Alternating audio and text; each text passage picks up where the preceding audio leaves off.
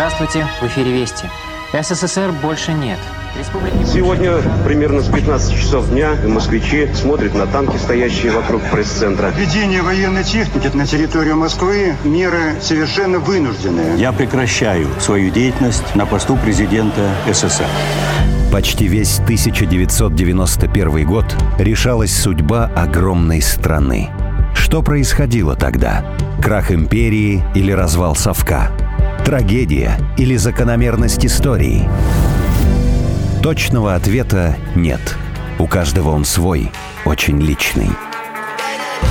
Мы решили задать эти вопросы тем, кто хорошо помнит тот переломный год. Тогда 25-летние молодые люди, полные жизни и амбиций, подготовленные советской системой к распланированной на пятилетки жизни. Им пришлось учиться мыслить по-новому, менять профессию или даже страну. О чем они мечтали – и когда осознали, что СССР больше нет. Личные истории, успехи и падения на перекрестке двух времен. В подкасте «30 лет без СССР». Мой 1991 год.